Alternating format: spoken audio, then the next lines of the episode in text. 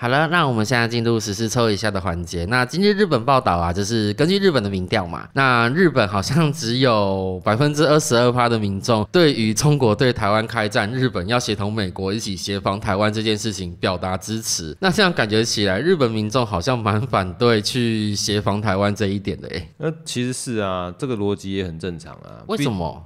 那个南韩要打仗，你要去帮忙打吗？所以我们一直觉得台日友好，那好像感觉起来并不是这样哦。不会啊，台日还是一样友好啊，只不过他不会帮你打仗而已啊。你跟美国也很好，他也不会帮你打仗啊。好像蛮有道理的。对啊，那其实我们一直还蛮担心中国会不会打到台湾，对不对？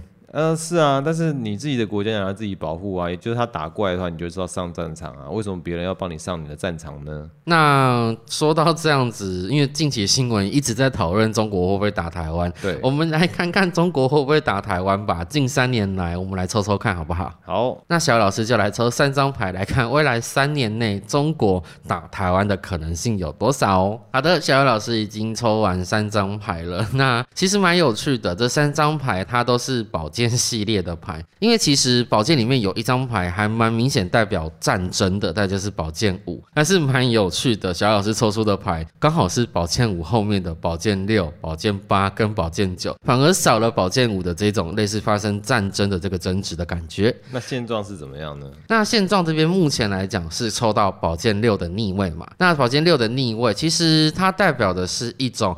呃，自己内部的环境还处于一个非常混乱的状态，他连自己好好休息都还没有办法好好休息，怎么可能有余力去做别的思考或是别的揣测这样子？可是，如果人家就中国可能会打台湾的可能性，就是因为他内乱，所以才有可能会打台湾来维稳呐。没有错，但是宝剑六逆位它有另外一个含义哦，就是他今天并没有办法采取行动，最大的原因是他去做了这件事情，他。他若是成功了，没有其他可以让他去弭平他内部不稳定的那个东西了。所以其实宝剑六逆位呢，它有代表是说，你今天若是呃没有办法好好的去处理这件事情，你不如就放着它吧。你放着它，你自己还会比较好一点。所以未来这一年，第一年它出现就是这个状态，所以未来一年内要打到台湾的机会不高啦。那第二张宝剑八正位，那也就是我们第二年，它宝剑八正位呢，原则上来讲，它的牌面上是有八支宝剑插在地上，有一个女生，她的眼睛被捂着，但是嘴巴却露了出出来。那代表什么呢？他会不会采取行动？他仍然不会。但是比起宝剑六不一样的是，宝剑六是背对着这个牌面，但是宝剑八它是正对的牌面，就代表说它是那张嘴还会继续讲，我要无痛，我要无痛。所以真的要评估未来第二年，就是。从明年开始推的第二年，中国会很认真、很用力的去喊我要武统台湾，然后会造成一定程度的恐慌哦。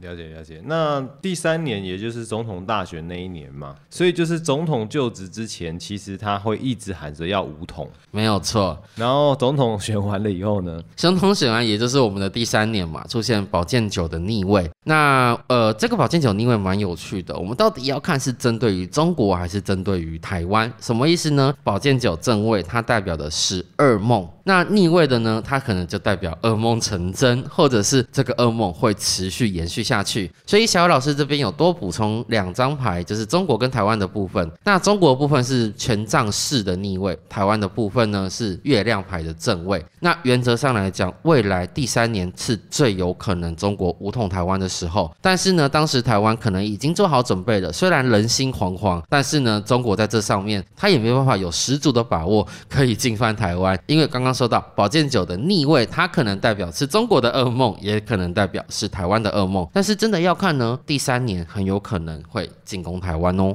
OK，感谢小柳老师。那不知道你会不会觉得是蛮准的呢？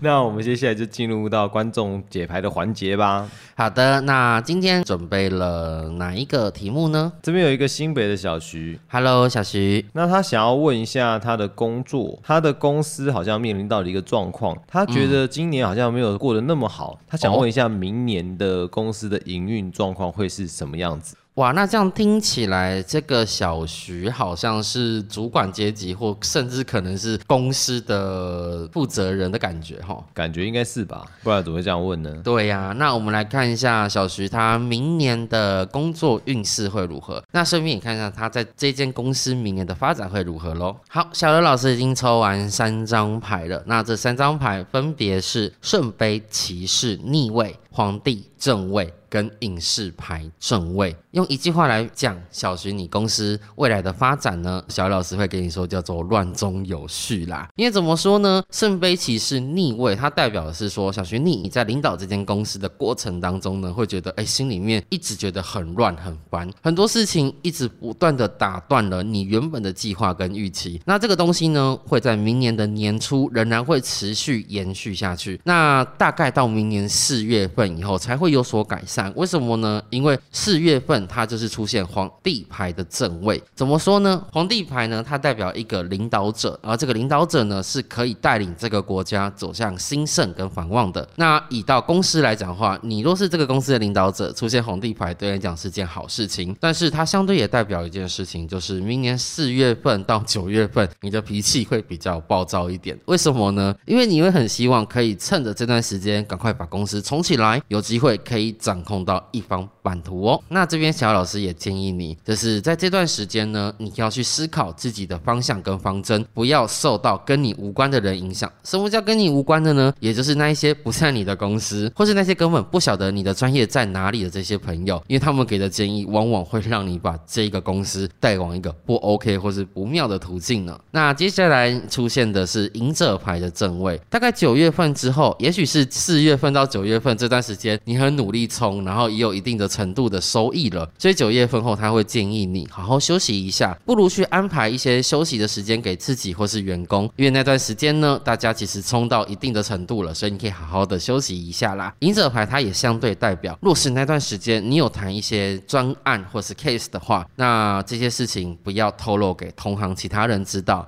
因为这张牌也相对告诉你，就是默默的去做，不用特别让别人去知道你做什么，因为可能会引起所谓的模仿效。应，让你原本的业绩或是业务遭到其他同行的学习哟。好，不知道有没有解决到大家的问题呢？那我们就下次再见喽，拜拜。